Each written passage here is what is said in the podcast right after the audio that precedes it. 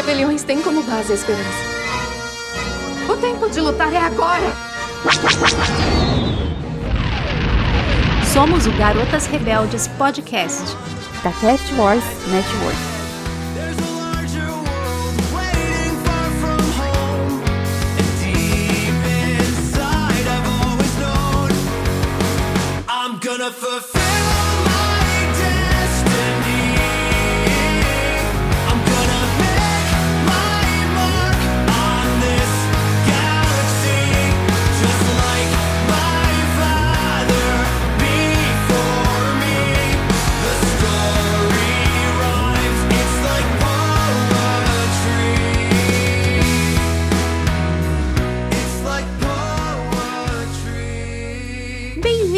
Garotos e garotas rebeldes a mais uma missão. Hoje estou aqui, eu, Kátia e a Bruna, e na missão de hoje nós vamos viajar pela galáxia de Star Wars, revendo temas e rimas inspiradoras da nossa saga e que fazem com que as coisas se conectem e se repitam na nossa amada e querida saga. Tá aqui comigo hoje a Bruna. Olá, boa noite, bom dia, boa tarde, boa madrugada. Se você é madrugueira e gosta de ouvir o Garotas Rebeldes depois da balada, tem, tem gente pra tudo quanto é gosto, né? E a gente não liga, Sim. pode ouvir a gente qualquer horário.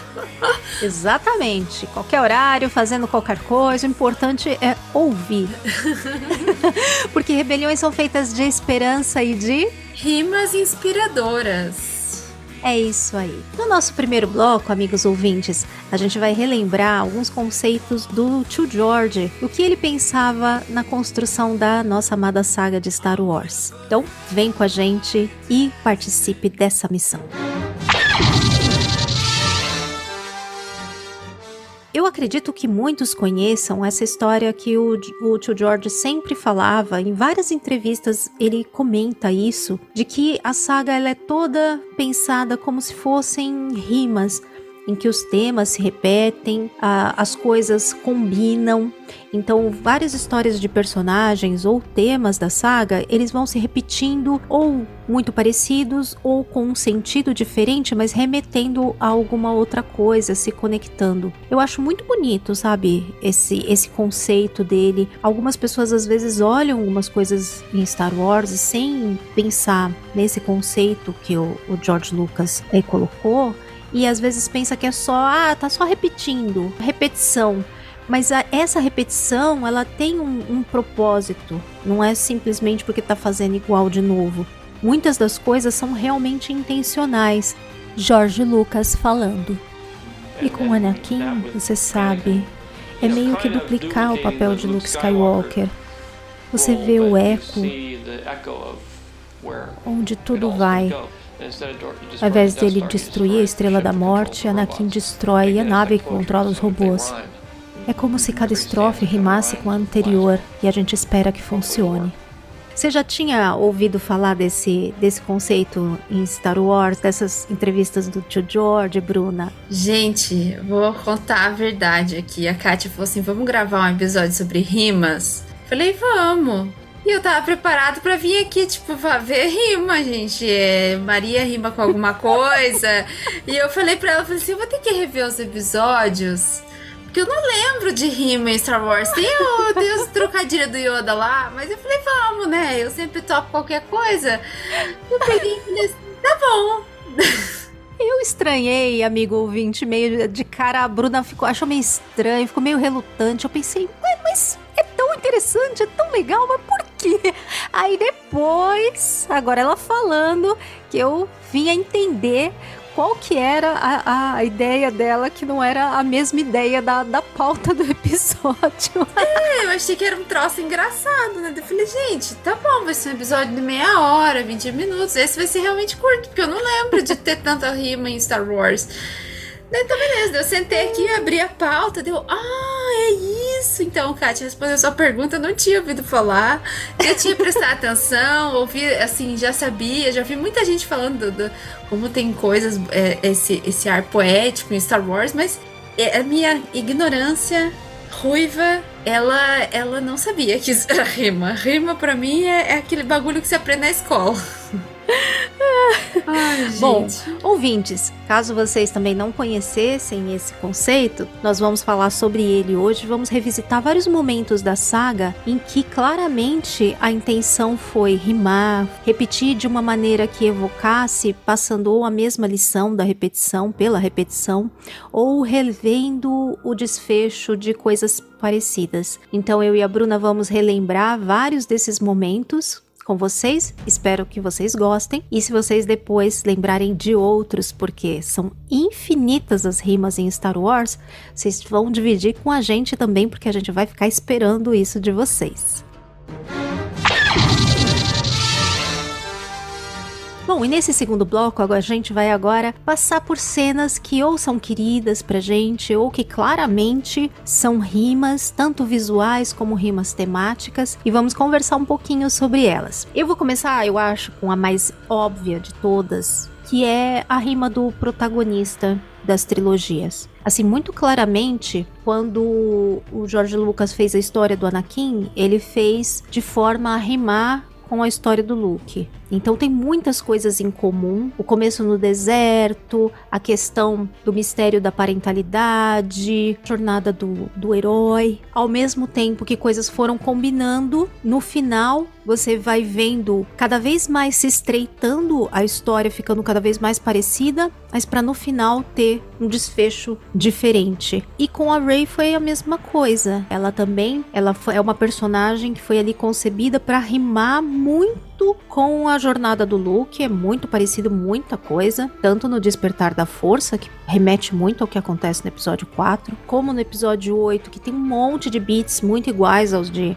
Império Contra-Ataca e Retorno de Jedi como no último, quando tem outras coisinhas que a gente vai comentar também em relação a ela junto com o Kylo Ren. Então toda essa essa rima que acontece nos três protagonistas de trilogia remete a etapas parecidas, sejam de lugares, sejam da história, revelação de parentalidade no filme do meio. Então tem várias coisas que rimam da história do Anakin com o Luke, do Luke com a Rey, da Rey com o Anakin, é até a própria questão de embora embora hoje já seja uma releitura, a própria questão de você pensar em cada trilogia ter um, um escolhido ali para combater o, o mal é uma coisa que meio que acaba se repetindo quem é o protagonista escolhido da vez. O que, você acha, Bruna? Ah, eu acho que é isso que deixa Star Wars tão lindo, né? Assim, a gente. Eu sei, tem muita gente que reclama. Ai, porque parece que é o mesmo filme, mas é, é, é tão bonito isso, eu acho, pelo menos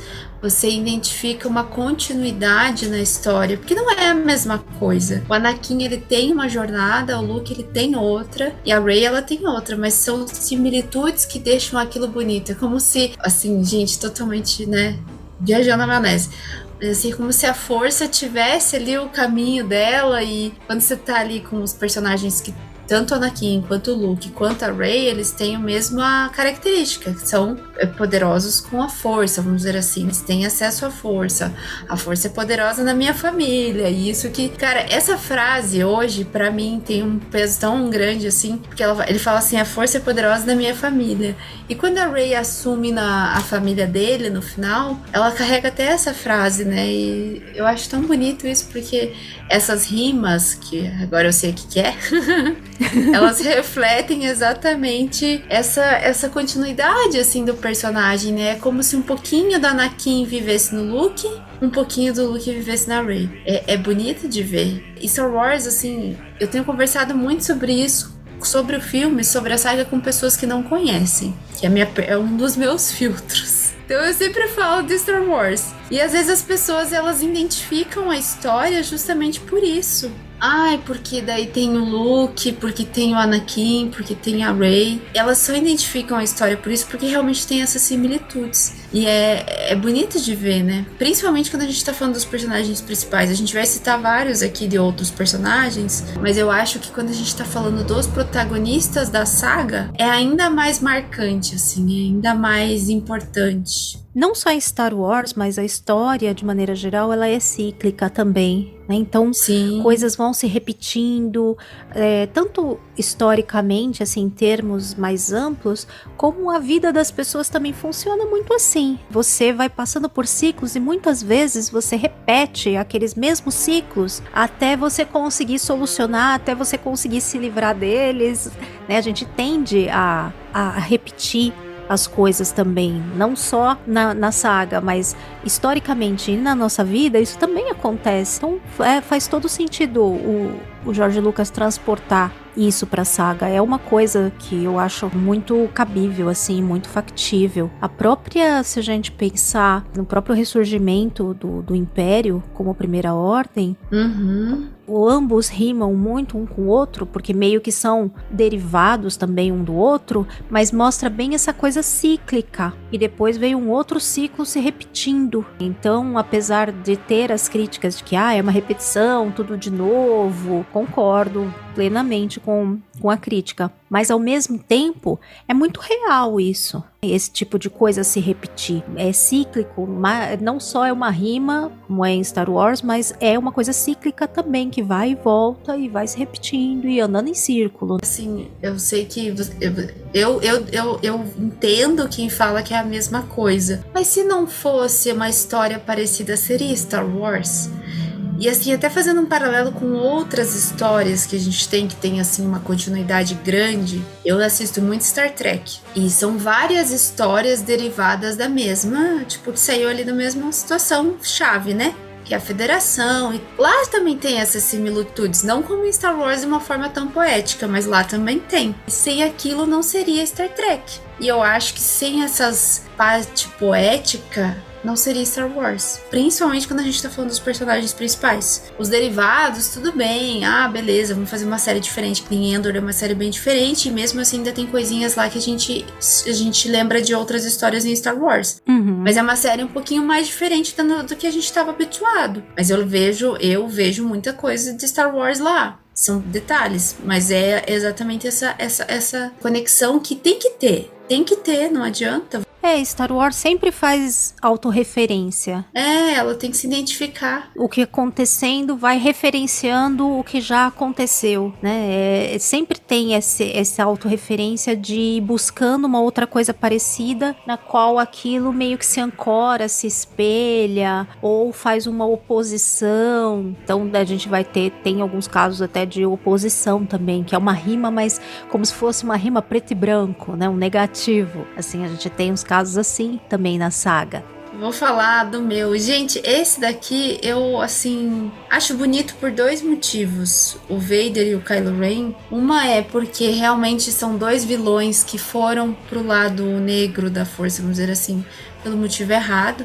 É, dá pra ver que eles foram porque eles queriam se provar em alguns aspectos, né? E também porque eles que achavam que essa era a alternativa para resolver os problemas deles. Eu me identifico um pouco com eles, que às vezes a gente acaba indo por um, um lado que a gente não quer porque a gente acha que aquela é a última alternativa. E os dois personagens a gente vê isso, né? Mas ao mesmo tempo a gente vê que os dois também têm amor, e muito embora os dois estão no lado negro da força, eles voltam, eles se rendem por amor. O Vader pelo filho e a filha, né, que ele descobre, e o Kylo pela pela Rey e pela própria mãe, na verdade. Isso é que eu acho mais bonito, né? O amor em Star Wars, ele é sutil, mas ele ao mesmo tempo ele é o que define a saga, e eu acho isso Uhum. lindo. E, e esses dois personagens em específico deixam isso bem claro, que o filme é guerra nas estrelas, porém o que salva e, e e o, o- a saga em si é o amor. Eu acho isso muito bonito. É uma poesia linda do ponto de vista poético, né? É verdade. E os dois se rendem.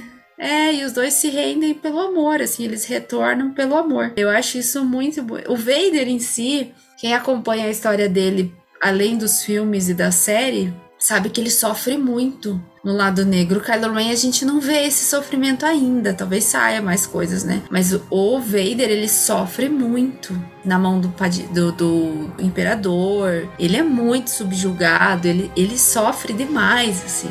Eu acho que qualquer pessoa no lugar dele teria já se matado pela situação dele, assim, ele passa por muita coisa difícil. Claro, o filme não deixa, não mostra isso, né? E nem as séries se aprofundam tanto quanto os quadrinhos. E eu acho bonito quando ele volta pelo filho, né? Porque ele não, ele já teve vários outros motivos e ele voltou pelo filho. E o Kylo Ren voltou pela mãe. Esse paralelo dos dois eu acho muito bonito. É, no fim, tudo começa e termina com amor, porque Exato. toda a jornada do Vader começa por conta de amor. No fim das contas, é a jornada dele com a Padme que acabou levando ele a, a virar o Vader. O Kylo Ren, toda a, a situação de sentimento de, de abandono, de traição, própria é, uma outra coisa que ele tem muito em comum com o Vader é o próprio assédio que eles sofrem do lado sombrio. Uhum. Ambos pelo Palpatine, inclusive. Exato.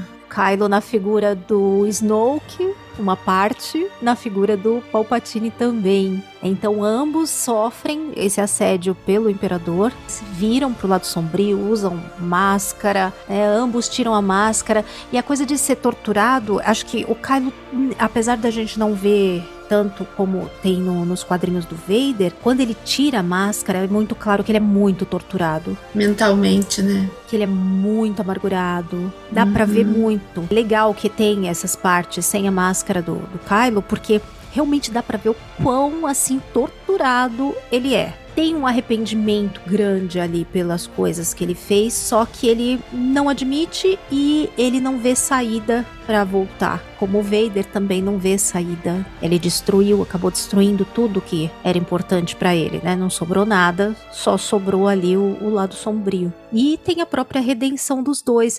E como você falou, né? Muito bonito que é por amor e tal. E eu acho muito legal que Kylo faz uma jornada parecida com a do Anakin em relação a Rey, quer que ela o siga, como ele também convida a Padme antes dela morrer e tudo mais. Só que o que acontece de diferente é que o Anakin não consegue desapegar e acaba com isso perdendo a Padme. E o Kylo faz o contrário, né? Ele desapega da própria vida para salvar a Rey. Exato. Então é bonito como a história todinha deles rima, mas com um desfecho diferente, como se fosse meio que uma lição aprendida também. Eu acho isso tão bonito, mas tão bonito. Uhum. Inclusive. É uma redenção em dobro, né? Uma redenção, assim, que remete a outra redenção, mais aperfeiçoada, digamos assim, ó. Redenção 2.0.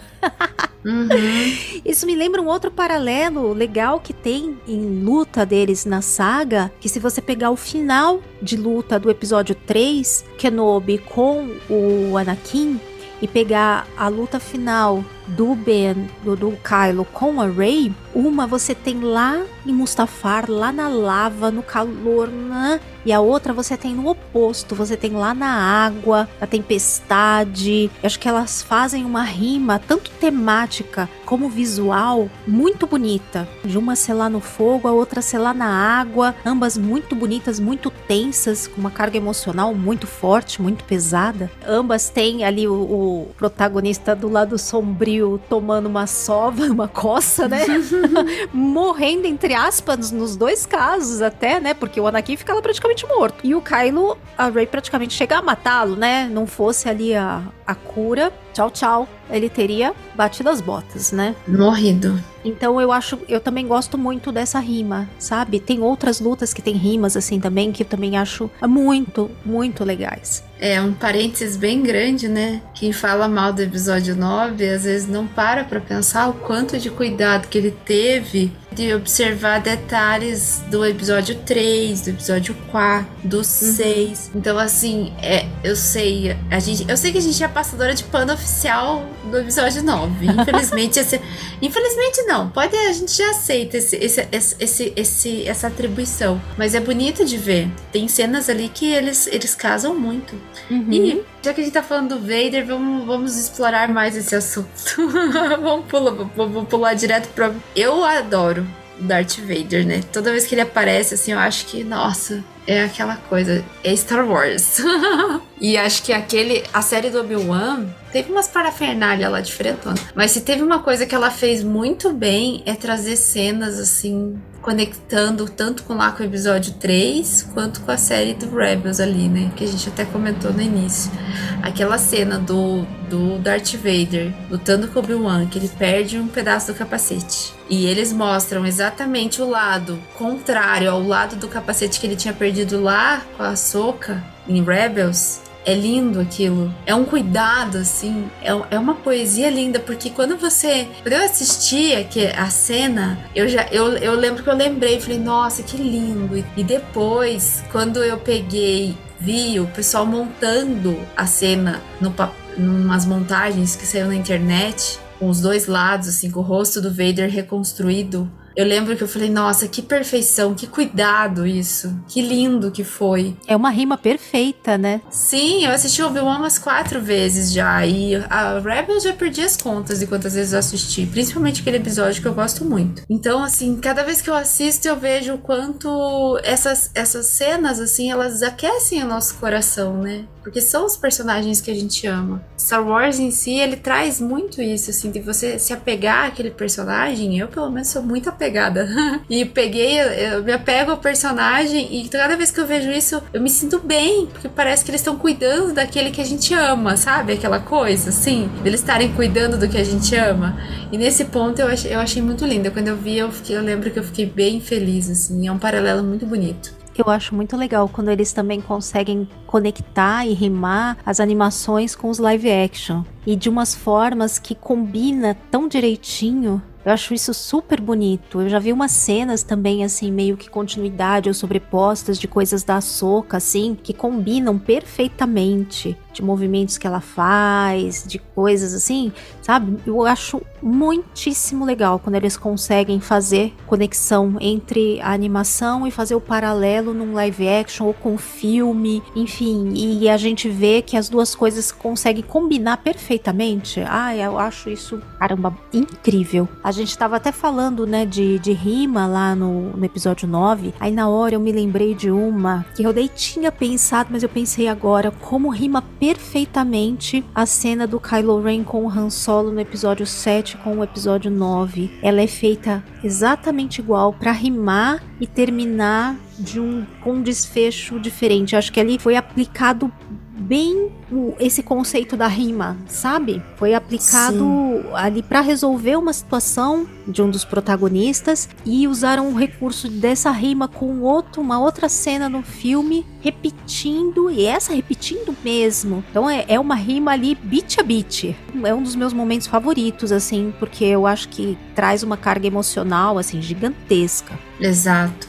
É como se eles quisessem, tipo, apaziguar a morte do Han Solo lá, né? É uma sensação assim, tipo. Terminar de uma maneira com um propósito é... positivo, né? Digamos assim, ao contrário do que foi na ocasião original. É, eu lembro assim que quando o episódio 9 saiu e teve essa cena, acho que foi uma das poucas coisas que se reclamaram, eu não lembro direito. Você vê como ser o mesmo diretor faz diferença, né? Porque é ele faz. que gravou essa cena lá no episódio 7 e quando ele faz no episódio 9, casa exatamente muito perfeito ali, né? Encaixa perfeito. E é bonito de ver. Eu acho, eu, eu gosto muito dessa parte. Eu acho que eles fizeram com um ar assim de. Muito sentimento, né? Claro, a gente teve a morte da Carrie Fisher nessa situação. Talvez a gente tivesse, tivesse outras cenas ali, né? Mas assim, eles souberam lidar muito bem com a situação e trouxe uma emoção muito grande. Ainda bem que o, que o nosso Jonah Jones resolveu voltar.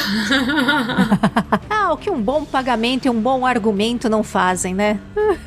Mas é, tava falando até, né, de animação com live action, eu gosto muito de como eles casaram o Grogo com o Kanan lá no final da temporada da terceira temporada do Mando, quando o Grogo faz aquela né, proteção contra o fogo, aquilo me remeteu tanto ao Kanan né, salvando Sim. a Hera lá no final, num dos últimos episódios de Rebels. Achei aquilo tão bonito e foi outra coisa assim que casou bem. Uma cena que é lá da animação, muito marcante, e aí fizeram uma rima com um outro personagem no live action, trazendo também uma, uma coisa semelhante. Eu gostei muito. Quando eu vi, eu logo pensei: meu Deus do céu, parece um o Kanan bloqueando fogo. Ai, que lindo! Eu na hora falei assim, só não matem o Grogu, por favor. É, não, né? Aí eu acho que esse perigo a gente não corre, pelo menos por enquanto. Que a gente ainda quer muito bonequinho do Grogu, mas gente, é, foi muito bonito. Aquela cena, gente, é, é foda, né? Porque assim, o episódio tá, teve zilhões de gente falando um monte de coisa. Mas aquela cena é tão linda que você, eu lembro que eu parei assim e reassisti umas três vezes aquela cena já. Porque é bonita de ver. É uma família ali. Assim como lá em Rebels era uma família. Eles estavam salvando a família deles. Um protegendo o outro, né? Sim, é muito linda mesmo. Então, já que a gente tá falando de mando, vou passar pra próxima. Gente, é muito bonitinho esse negócio da armadura, né? Quando tem a armadura do mando lá na, na primeira temporada, ele montando e tal. E ele monta aquela armadura, mas ao mesmo tempo ele monta com certo peso na consciência, eu acho, né? Porque ele entregou o, o, o Grogo lá quando ele coloca a armadura no primeira. E eu lembro que eu, eu, fiquei, eu fiquei assim, nossa, que bonita essa, essa armadura. A gente tava se familiarizando novamente com os Mandalorianos. Então era um pouco novidade. E depois, quando a gente tem o Grogu vestindo a armadura dele, já é uma carregada de emoção, né? São duas emoções diferentes, mas que ao mesmo tempo se complementam, né?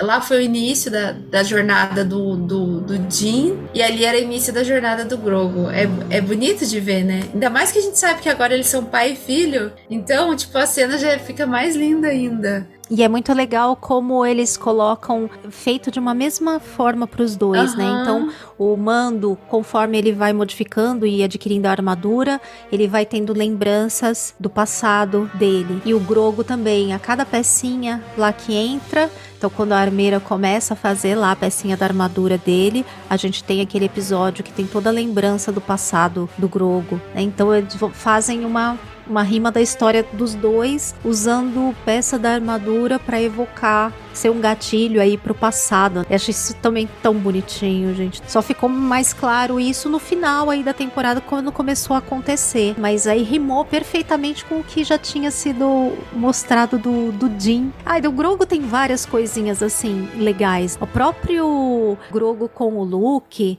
gente, como assim, não tem como não pensar numa rima perfeita do Luke com o Yoda. É, assim, eu acho que é uma das, das coisas que eu mais queria ver e já me foi entregue, já morro feliz.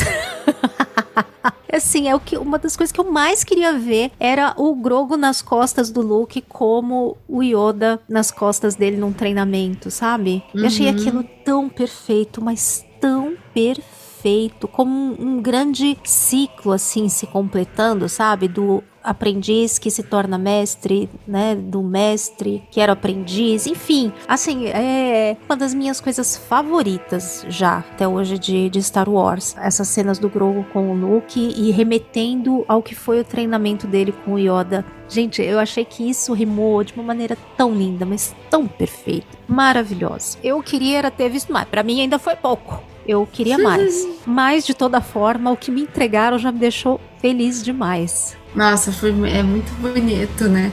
É, ao mesmo tempo é engraçado, mas é bonito de ver, né? É que uhum. eu não sei, quando a gente assiste o episódio 2 lá, que tem o treinamento do Luke Kuyo, 2, gente, estou viajando no episódio 5.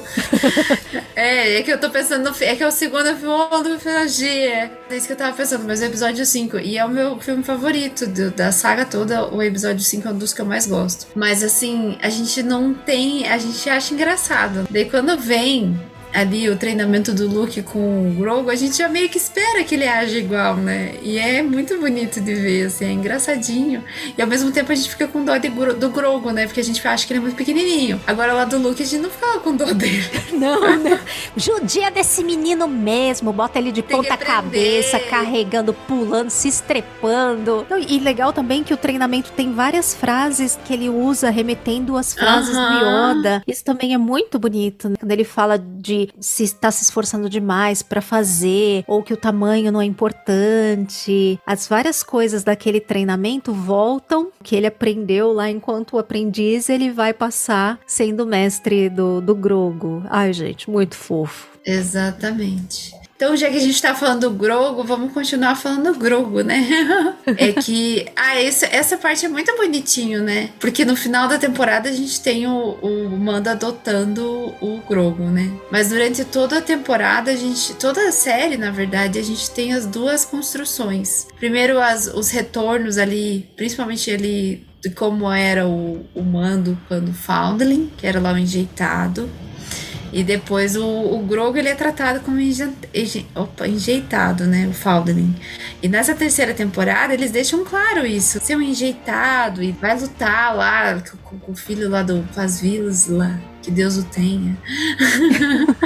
Oh, Deus. é, o, o coitadinho do menino, né? Mas assim, ele vai lutar ali, ele vai participar do duelo, né? E ele é enjeitado, ele tá ali, na, tá, tá se evoluindo. E é bonito de ver a construção dos dois. Só que eu particularmente acho que o Mando, ele, ele, ele, ele tem mais aquela coisa assim de, de tratar o Grogu como pai pelo... Porque ele é muito... Ele não consegue se defender, ele é frágil. Indefeso. Isso, ele é indefeso, assim, né? O, quando o Mando foi, foi achado lá pelos Mandalorianos, o Din, não sei se ele era tão indefeso assim, ele era uma criança, assim, claro, ele era, né, indefeso por ser uma criança e tal ali, né? Mas eu acho que quando o Mando adulto encontra o Grogu, o Grogu é como se fosse um bebezinho, né? É um pouco mais fofo ali, tem mais aquela coisa de pai e filho. É que a gente não sabe como que foi a infância do depois, né, quando o Dina foi, adot, foi trazido como enjeitado, depois recebido como Mandaloriano e tal. Na doutrina a gente não sabe como que funcionou dele, a gente sabe por cima, né? Agora do Grogo a gente viu a jornada dele se tornar filho do Din. E eu acho isso muito bonito. Por uma, é, é, é uma rima, claro, porque as duas jornadas são parecidas. Mas eu acho que o, o desfecho é um pouquinho diferente, porque o, o Mando ele acaba adotando o Grogo como filho. E isso é bonito, né? Talvez ele não tenha tido esse pai que o Grogo tá tendo. É uma coisa que a gente eu gostaria de ver. Porque eles deixam um pouco aberto isso na série. Eles falam assim: ah, você tem que fazer como o, seu, o, o, como o teu mestre fez com você. Não lembro se eles usam mestre, usam mestre, né? Ah, eu acho que ou criar, eu não sei, acho que eles falam que ele tem que criar o Grogo como ele foi criado, alguma coisa é, assim. Não eu lembro. Acho que não, não é falado exatamente assim. É bem realmente uma jornada parecida dos dois, né? Os dois foram foundlings, os dois foram aprendizes de Mandaloriano. Aí agora o, o, Mando adotou, né? O nosso agora o nosso Dean Grogu. Uhum. Mas e ele continua com a rima na jornada que agora ele vai passar o ofício dele pro Grogu. Eu só ia falar assim que eu acho que ele que ele tem mais um carinho de pai do que um carinho de mestre. Então ele não vai só passar o que ele faz, ele cuida do Grogu como um bebê ainda. Muito uhum. embora ele saiba que ele não é um bebê, porque ele conhece a capacidade do Grogu. É, mas agora que ele já viu coisas que o Grogu faz, né? Ele bota uma fé, né? Tanto que ele bota uhum. ele para lutar lá com o Ragnar lá de boa. Não, não, ele pode, ele pode enfrentar sim. Uhum. ele bota fé nele, apesar, né, da, da coisa muito protetora, mas ele, ele sabe a capacidade do Grogo, né? Isso também é muito sim. legal. Ainda, eu acho que a saga principal tem muitas rimas também, né? A gente saiu um pouco da saga principal, mas voltando para a saga principal um pouco, a gente tem revelações sobre a parentalidade de protagonista no filme do meio, né? do Luke uhum. e da Rey. Apesar de na sequel fazer a rima, é, eles fazem e ao mesmo tempo subverte, né? Porque lá na trilogia original a gente tem o vilão fazendo a revelação sobre a, a parentalidade do protagonista que era verdadeira. E aí, na sequel, a gente tem o vilão fazendo a revelação da parentalidade da protagonista, mas que era falsa. Então eu acho legal que rima, mas foi feito para virar uma coisa e vira, né? Depois vira uhum. uma coisa diferente. Então eu acho legal que rima, mas não é igual, não simplesmente repete. Isso é que eu acho que é uma coisa legal também nas, apesar de ter essas rimas em Star Wars que num primeiro momento às vezes elas parecem repetição, a gente vê que não é uma repetição idêntica. São situações parecidas, mas que muitas vezes tem outro desfecho ou que tem uma lição diferente, que tem um uma mensagem diferente, ou que aquela pessoa daquela vez age naquela mesma situação de uma outra maneira maneira. Então isso eu também acho muito legal na, nas rimas e na repetição de temas em Star Wars, que elas não são simplesmente repetidas igual. Ela é repetida, mas com uma outra leitura. Sim. Remete, mas não é igual. Aí a, a clássica são as perdas de membros, mas a sequel ficou devendo essa ficou devendo, porque a gente tem lá a batalha em que o, o Anakin perde lá o braço pro. É, é o, Dooku, o Dooku, não é? Que corta, né? E aí tem uhum. lá a cena também do Vader cortando a, a mão do, do Luke. E é muito interessante como eles fazem depois a rima dos membros biônicos deles. Sim. O próprio Luke, quando vê que o pai tem um membro também que era artificial, aquilo bate nele. Acho muito legal essa, essa coisa deles rimarem a, a história de um e de outro, inclusive no físico ali, de coisas que aconteceram com eles. Sim. Que são parecidas. É, a gente ficou esperando muito que na sequel tivesse alguém que perdesse um braço, uma mão, uma perna, alguma coisa, né? Ficaram devendo essa pra gente.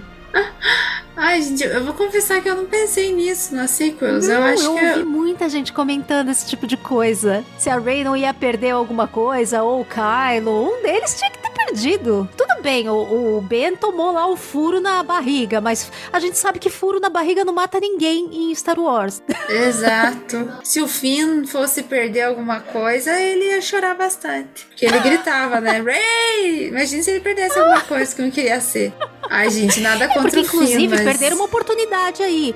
Porque quando tem aquela luta do Kylo com o Finn, no episódio 7, o, o Kylo dá uma sabrada nas costas é. do Finn. Podia ter cortado alguma coisa ali. Exato. Daí o é? Paul ia lá e ia salvar ele, ia ser lindo. Pois é, por que, que não cortaram alguma coisa, gente? Ia combinar. É, daí o Paul salvava a donzela em perigo e fechou, ia ficar lindo. Ai, meu Deus. Eu acho que faltou. É, para mim, essa é uma falha de rima que aconteceu aí da sequel. imperdoável, eu diria. Imperdoável. Exatamente. E a gente tá agora já passando mais pro, pro, pros nossos, pros clássicos, né? Vamos dizer assim. Apesar que o R2D2 ele é clássico porque ele aparece em todos os filmes da saga, em, uhum. todos as, em todas as séries. No, no Mando ele apareceu? Agora não lembro. R2 não aparece no Mando. Apare... Ah, aparece com o Luke! Aparece naquela cena icônica. Gente, Como me dá um branco. é, Cara, o R2, ele aparece em tudo. Ele é meu droid favorito, assim, só porque não existiria Star Wars sem ele. E tinha que Verdade. ter rima com ele, né? Não é? Eu tava falando dele ontem. Eu falei assim, é, quem que perguntou? Nem lembro. Falou, eu falei assim, não, o grande salvador da pá do, de Star Wars é R2D2. E, a, e eu quero ver alguém dizer que não, entendeu? E, e é, ele carrega o sabre de luz lá, tanto em Clone Wars, né? Que ele, ele tem lá, e no Retorno do Jedi também também. Na verdade, o R2 ele tá sempre. Ele é uma caixinha de surpresas, né? E veja como ele sempre tem essa. O R2 ele tem várias rimas, se a gente parar pra pensar, com ele mesmo, assim, né? Tem. Ele tem uma. Ele, ele, tipo, acontece coisas com ele. É, e não é só com ele, é com quem tá com ele. Tipo, ele sempre tá ali numa cena icônica, ele sempre tá salvando a pátria, ele tá uhum. tá sempre carregando alguma coisa, ele é o, ele é o mensageiro. com C3PO, tem cena repetida, assim, dele puxando a cabeça uhum. do C3PO lá na, nas prequels e depois na original também. Sim. Não, e ele, assim, ele tá sempre. É, ele sempre é um ponto chave, vamos dizer assim. Ele foi assim lá no episódio 1, ele foi no, no, no, no, final ali do, da trilogia clássica, ele foi no Despertar da Força, que ele tava lá com o mapinha lá, ele já foi até em Rebels, entende? É assim, é um, é um personagem que eles exploram muito, para mim ele é um personagem. E tem muita rima envolvida nele, mesmo que sutil uhum. às vezes. Porque são comportamentos que, eles, que, ele, que ele acaba repetindo, que acabam em várias situações e acabam salvando o dia, vamos dizer assim. Mas eu fiquei bem chocada quando eu vi essa, essa cena que é igualzinha, assim, do R2 com o sabre dentro, jogando o sabre pro Anakin, igualzinho acontece lá no Retorno do Jedi. Fizeram de propósito em Clone Wars para espelhar. E é, é, mais uma dessas coisas que refor para reforçar a rima dos protagonistas, né? Para reforçar a história do pai e filho que tem vários pontos em comum. Uhum. Então, ah, um explode a estrela da, da morte lá pilotando, o outro pilota também é, lá a nave, explode todos os negócios lá. Então tem, vai tendo muitos paralelos. Né? Tem cerimônia lá em Nabu, que é muito semelhante à cerimônia de, de condecoração lá de medalhas do final do episódio 4. Uhum. As cenas são parecidas. Então, é, você tem a, a, a Padmé, a Amidala, uma figura muito parecida com a da Leia naquele momento da celebração, assim, do mesmo, o mesmo estilo, na mesma posição. Então eu acho isso também muito legal como é que assim, né, é aquilo, o, o George Lucas como fez as prequels depois, ele já fez com um molde que fosse rimar com a trilogia clássica. Como a gente Sim. até falou no outro episódio nosso, né? Que a, a Padme ela foi feita pra rimar com a Leia, imaginando quem seria a mãe daquela pessoa. Então, por isso que é. tem um é. monte de coisa que acontece com ela que remetem diretamente a Leia também, na história das duas, né? Na carreira política, força de, de lutar, de tomar liderança. A gente falou muito, né, do, do Anakin e do Luke, mas a gente não pode esquecer que tem muita rima da Padme com a Leia, né? Uhum. Que inclusive é uma coisa que fica meio clara assim nos gêmeos, né? Que meio que um vem rimando com o pai e a outra vem rimando com a mãe. No próprio final lá de, de Obi-Wan, isso fica bem claro, né? Né? Que o Obi-Wan enxerga muito isso, que o Luke é muito a imagem do pai e a Leia uhum. tem muito da, da mãe, né? E aí é que eu acho que acaba acontecendo um equilíbrio também legal entre os dois. Eu na minha cabeça eu sempre concebi que o Luke e a Leia funcionavam eh, antes de conhecer essa palavra, meio porque eles eram uma díade, sabe? Na minha ideia, eu sempre achei que os dois funcionavam bem e os dois não se voltavam pro lado sombrio e tal, porque eles tinham um equilíbrio, por serem os dois gêmeos e carregarem as coisas dos dois dois, eles juntos, eles eram equilibrados, sabe? Eu sempre uhum. pensei isso lá de muito, muito tempo atrás. Aí quando veio o conceito da Díade, agora mais recente, aí eu falei, é, é isso, é isso, é esse negócio, é esse negócio que eu queria que fosse. Eles só trouxeram o nome. Falei, gente, o conceito da Díade é perfeito. Para mim, encaixaria até na, no look da Leia como uma Díade ali da força, sabe? Uhum. E é, é, é muito bonito mesmo. E só um parênteses, né? Por mais que ele construiu o episódio 1, 2 e 3 com base na trilogia clássica, e já construiu pensando, não, essa aqui tem que ser a mãe da Leia, o talento da atriz e a coordenação de toda a história foi tão perfeita para fazer isso. Porque assim, Natalie uhum. Portman, ela, ela teve que incorporar aquela personagem de uma forma que a personalidade dela tanto nos filmes quanto lá em Clone Wars, porque em Clone Wars a Padme, cara, é uma puta de uma mulher, assim, sensacional. Tem muito mais destaque, né? Não, e ela faz, assim, umas coisas que, cara, casa muito com a Leia. Ela fica muito mais parecida com a Leia em Clone Wars, quando você assiste depois, que você fica, nossa senhora. É que não tem, gente. Quem é fã tem que assistir Clone Wars. Se você é fã de Star Wars e não assistiu Clone Wars, você não entendeu metade da saga. É que nem não assistir Rebels. Quem é fã, é. senta lá no final de semana. É recomendação e você não vai se arrepender. Porque complementa demais. Sim, e assim você conhece os personagens de um jeito totalmente diferente. O próprio Anakin. Anakin, Obi-Wan, né? Aham. Uhum. Mas a Padme, ela tem uma. É outra mulher é sensacional, eu acho. As rimas que eles fazem do The Clone Wars para transformar tanto o episódio 2, que na minha opinião é fraco, mas quando você assiste Clone Wars você começa a entender melhor o filme, você até entende a função dele, você gosta muito mais de toda a história e, e vê muita similaridade tanto com o Luke quanto com a Leia. É muito lindo mesmo. Do Anakin, né? E da Padme com o Luke e a Leia. É muito bonito mesmo. Na história do Obi-Wan também tem várias rimas. Ah, o Obi-Wan é, né? É o nosso queridinho. Ah, o Obi-Wan é meu amor. Assim, ele e o Darth Vader, gente, eu adoro esses dois personagens. Eu, meu sonho era conhecer o, o, a voz lá do. Gente, me fugiu. A voz do Mufasa e do Darth Vader, o Air Jones. Mas ele já. Ele tá tão senhorzinho que ele nem tá indo mais em, em Comic Con. Então, assim, agora já tô transferindo o sonho para conhecer o Evan McGregor, entendeu? Tipo, eu já vou ficar feliz. Obi-Wan, ele é uma história triste, né? Vamos combinar que o personagem ele carrega o, o primeiro Qui-Gon no colo. Poxa vida, ele socorre. Daí o amor da vida dele, que é a Duquesa Satine, morre nos braços dele por culpa do Maul, né? E é triste, gente. Eu acho aquele episódio de Clone Wars, eu assisto Mas é muito triste. É muito é triste. muito triste. Eu fico assim. A vida de um Jedi não deve ser muito fácil, porque você tem que ser muito desapegado. Por isso que eu seria uma Sith, eu não seria uma Jedi. Porque eu não conseguiria ser tão desapegada assim, juro. Mas ele, ele tem um amor pela Satine. E ele teve que conter isso. E eh, eu queria muito conhecer a história dos dois mais a fundo. Que a gente tem um, só um, o suquinho ali. Mostra nada, quase, né? Muito pouquinho. É, a gente. Eu queria saber o que que acontece, da onde que surgiu, qual que foi a treta ali.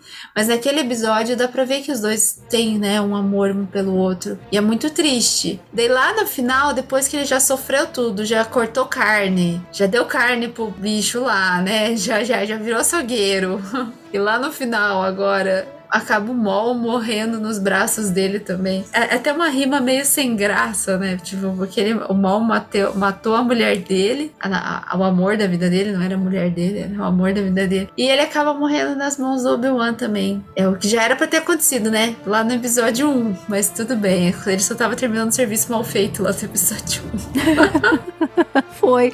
Se tivesse feito lá, né, não tinha perdido a Satine depois. É, mas é, é, é bonito de ver ao mesmo tempo. É triste, mas é bonito. É, não, é a história do Obi-Wan bem sofrida. Só por essas mortes que ele presencia, né, e, e pessoas importantes, assim, que morrem nos braços dele é uma coisa bem pesada, né? E todas as cenas dá pra ver que são feitas pra uma remeter a outra e serem marcas na vida do, do Obi-Wan. Acho isso bem triste, bem pesado. Sim. Sabe o que eu me lembrei agora? Várias cenas assim de se juntar ao lado sombrio que rimam. O Vader tentando fazer o Join Me lá com o, com o Luke. Depois o Kylo tenta fazer a mesma coisa com a Rey, né? No caso Sim. do Anakin é um pouco diferente a história, porque ele não tem nem muito que muito que opinar, né? Ele é levado Coitado. de um jeito ali pelo Palpatine que não ele não nem foi convidado exatamente. Uhum. Né? Ele mesmo que acabou, depois de ser envolvido lá, se, se convertendo. É, mas eu, eu gosto também de como, inclusive, eles focam visualmente para rimar, né? A coisa da mão estendida chamando para se juntar ao lado sombrio. Eu também, também acho isso muito, muito legal. Um dos meus favoritos, uma das minhas rimas favoritas, são a cena de corredor do Vader com a cena de corredor do Luke. Gente do céu! As duas são espetaculares num nível. E é interessante uhum. que nenhuma das duas é na saga principal. Uma é em Rogue One, a outra é lá no Mando. Eu é. acho muito legal como elas rimam sendo opostas ao mesmo tempo. Porque, embora as duas sejam muito empolgantes, assim, você torce. Não digo exatamente torce pelo Vader, mas né, você se empolga ali vendo toda aquela. Mas uma é para remeter medo, pânico, e a outra é para remeter esperança. Uma mesma jogada de cena ali, mas com sentidos completamente opostos. Amo o paralelo dessas duas cenas, amo demais é meu protetor de tela do computador, assim, quando ele é não tá mesmo? tá bloqueado, é o Vader no Rogue One. E quando ele tá bloqueado, é o Luke é, no mando, assim. É, Ai, é que um paralelo. perfeito! Então o seu, seu bloqueio de tela rima. Exato, sem nem eu saber o que, que era a rima. Você nem sabia o que, que era a rima, mas o seu protetor de tela já estava fazendo, é. sem você saber. Eu amo a cena do Rogue One, eu amo de paixão, assim, o Vader, eu acho ele muito Gente, ele é terrível, ele é ruim, eu sei, ele mata criancinhas, ele faz atrocidades horríveis, mas eu não consigo odiar ele. E aquela cena. Mas é um personagem incrível, né? É, aquela cena é muito linda, é muito linda. A do. Eu lembro do Luke, assim. Eu já confessei várias vezes que eu não era muito fã da série do Mando, porque eu achei que ela veio assim, tipo, muita gente falou que ela era perfeita só por causa do episódio 9, então eu fiquei, fiquei com ranço com no ranço, início. né? Mas daí ela o ranço foi passando, né? Mas o final daquela cena do Luke pegando o Grogo é tão lindo. É tão lindo que. Um, já não tinha mais ranço, porque daí a gente já tinha visto o Bocatan, a gente já tinha feito a soca. O ranço já tinha ido embora há muito tempo. Mas eu lembro que aquela cena eu falei, cara, tá ótimo. São ápices da saga, né? Aham, eu assisti mil vezes aquela cena tanto a cena do Vader como essa cena do Luke são pontos muito altos da saga. Uhum. Eu acho um barato isso. São, são coisas marcantes.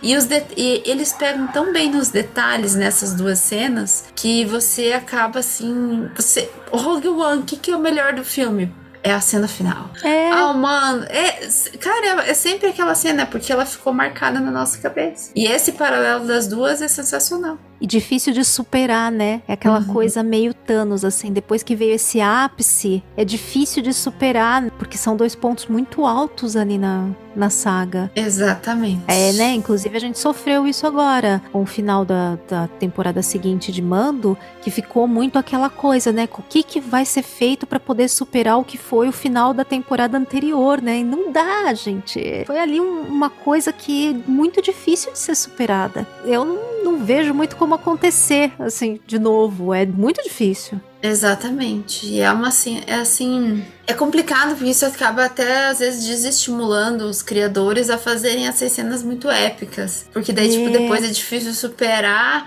daí o público fica na expectativa, daí tudo que vem depois Bota é barra ruim. muito lá no alto. É, é tipo você ir pra academia sete dias na semana, daí na outra você vai quatro, não, você vai três, daí tipo você já tá desmotivado porque você não conseguiu fazer que nem na semana anterior. Analogia péssima.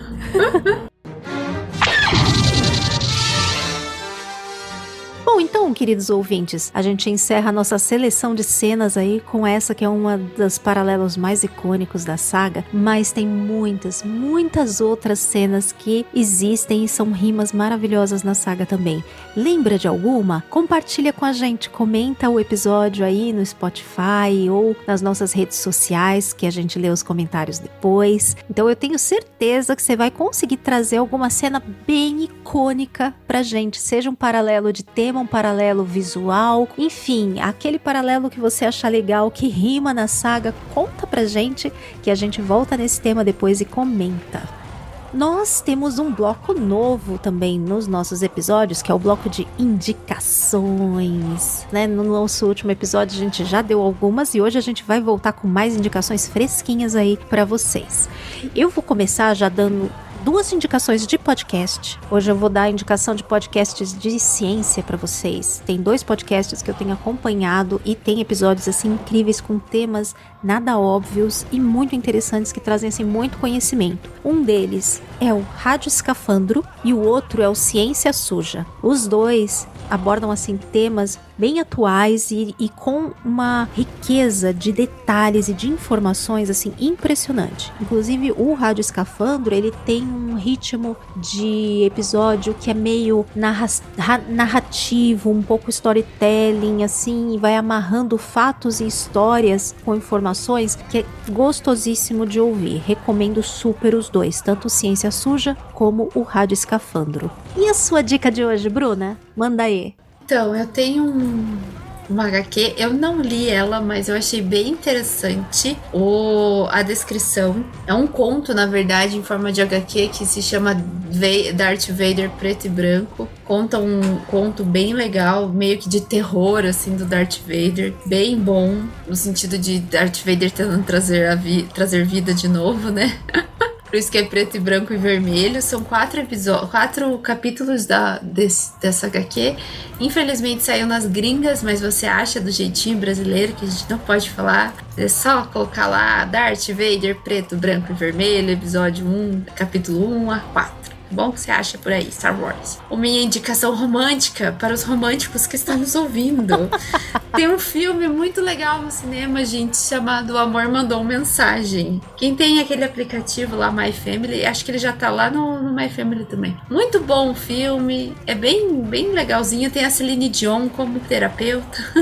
Gente, que legal. Aqui não tá passando esse filme aqui em São Paulo. Ele, então, ele, ele ficou pouquíssimo no cinema, tá passando assim sessões bem, tipo, dia de semana, uns horários bem ruins. Não é todo lugar que tem dublado, ele é legendado, mas eu gosto de assistir as coisas dublado e, e assim, é bem bonito que tem uma trilha sonora bem legal, sabe? Claro, tem Celine Dion, tem uma trilha sonora legal. E é um filminho, assim, bem gostoso de assistir. Pra quem aí é, tá chegando dia dos namorados, né? A gente tá lançando esse episódio dia 2, então provavelmente você pode estar tá ouvindo na semana do, da outra semana. É um bom programa aí pra você assistir nessa segunda-feira do dia 12. É bem legal.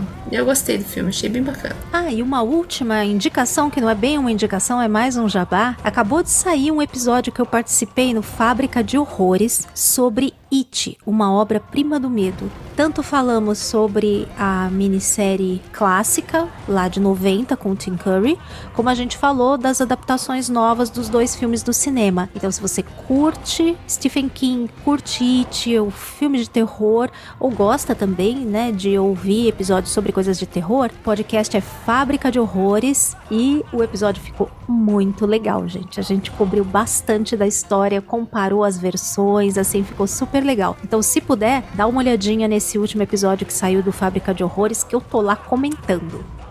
As indicações estão no post do episódio. E quem comentou também foram vários ouvintes nossos que deixaram comentários para nós. Vamos lá, nossa sessão de comentários. Eu recebi um comentário muito interessante do Márcio Botelho. O Márcio é um colega aí também da, da área de board games, que eu também sou board gamer. e ele tinha um podcast muito legal chamado Valdiz podcast, que era muito legal sobre Disney e tal. Tem muitos episódios muito bons, procurem aí também o podcast que vocês vão gostar. E ele comentou o seguinte sobre o nosso episódio de droids. Opinião polêmica. Apesar de ser um genocida, Chopper é o único robô com personalidade de Star Wars. o Chopper é demais. O Olha, Chopper é. Eu não concordo que assim que ele é o único com personalidade, mas que ele tem uma personalidade forte. Ah, isso ele tem. ah, ele sim, nossa, muito forte. Gente, o Chopper ele é aquele ariano bravo. Eu desconfio que ele seja ariano bravo, sabe? Aquele, aquele briguento, é, ele, né? Ele, eu acho que o Chopper é ariano. Ó, oh, qualquer dia a gente vai fazer um, um, podcast. Qual é o signo do seu personagem, Kátia? Fechou aí, ó. Próximo aí, eu já noto na pauta. Com certeza, já, já vai pra nossa lista de pautas futuras. Super gente. top, super top. A gente vai se divertir horrores. Vamos. Mas eu acho que o Chopper é ariano. Ai, gente. E um, tem um ascendente escorpião, que o bichinho é vingativo como poucos. E ciumento, é e verdade. Ciumento. Não ele, é? Ele é. Aham, uhum, ele é escorpião. É, agora eu fiquei em dúvida. Pode ser. Bota o ascendente aí, casa bonitinho. Aham, uhum, verdade. Ai, aproveita e lê aí o, o, comentário do seu charado Bruno, Bruna. O comentário do Bruno Richter do nosso episódio dos droids ainda. Eu amei o episódio. Tem dois droids que eu gosto muito, além desses que vocês citaram os Pit Droids que aparecem na Ameaça Fantasma e o outro é o Gonk Droid porque tinham esses droids num jogo. Meu Deus, que lembranças! Pit Droid é aqueles droidzinhos que tem uma cabeça meio de disco ah, voador, assim, verdade, que eles ajudam a Pelimoto lá também. A Pelimoto é. tem uns desses. Adoro, adoro também. Que eu fiquei pensando que dá um soco no nariz que ele fecha. Isso. Ai, eu amei essa lembrança sua, Bruno, porque eu acho os pit droids muito divertidos também.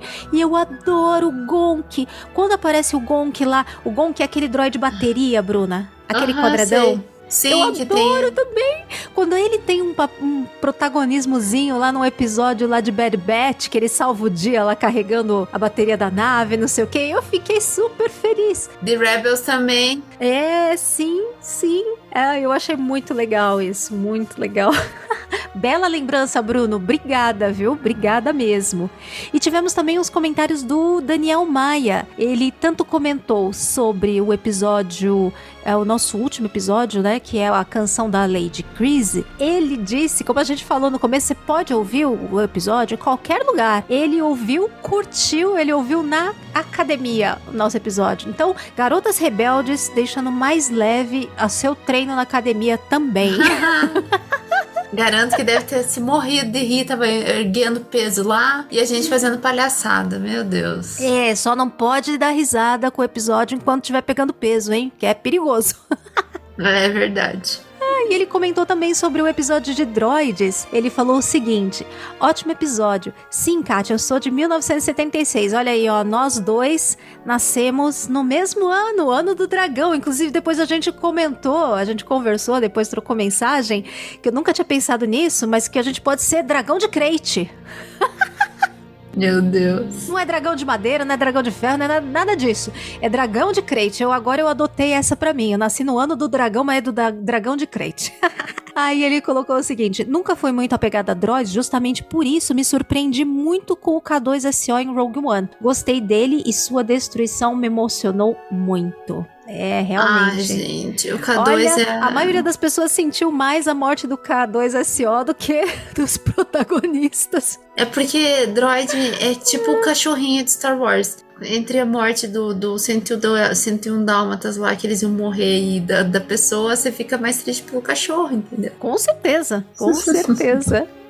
Ai, Bom, esses Deus. foram os nossos comentários de hoje. Então, se você quiser, manda um comentário pra gente também. Pode deixar, inclusive, lá no Spotify direto, se você ouve por lá, a gente tem observado também. Ou nas redes sociais, pode ser no Instagram do Garotas Rebeldes também, que é arroba Garotas Rebeldes Podcast. E não se esqueça de seguir a Cast Wars, seja no Twitter, no Instagram, no Facebook. Procura lá por Cast Wars e Garotas Rebeldes que você vai encontrar a gente. Você pode também apoiar a Cast Wars, seja pelo Apoia-se, do apoia.se barra Cast Wars, numa, num apoio recorrente, como também pode fazer doação única com Pix, cuja chave é o nosso e-mail, contato arroba castwars.com. E se quiser ouvir pelo Orelo, o Orelo também remunera por play, além de você poder fazer o apoio direto por lá.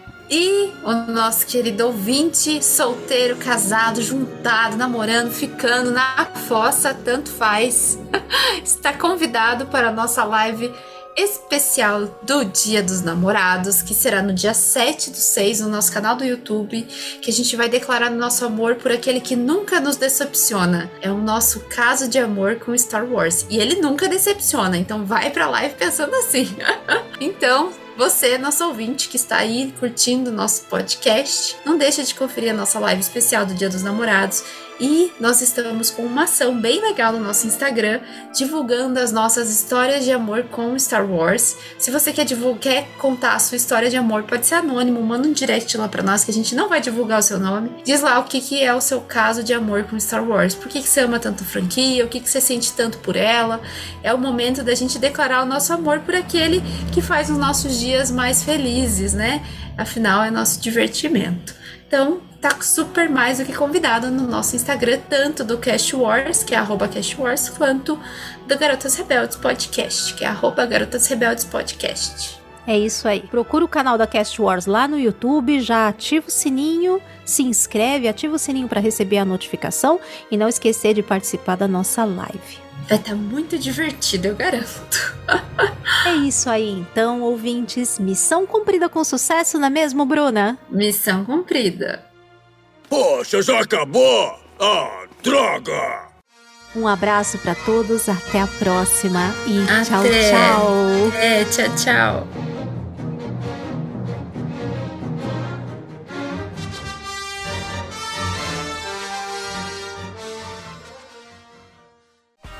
Esse podcast faz parte da Cast Wars Podcast Network.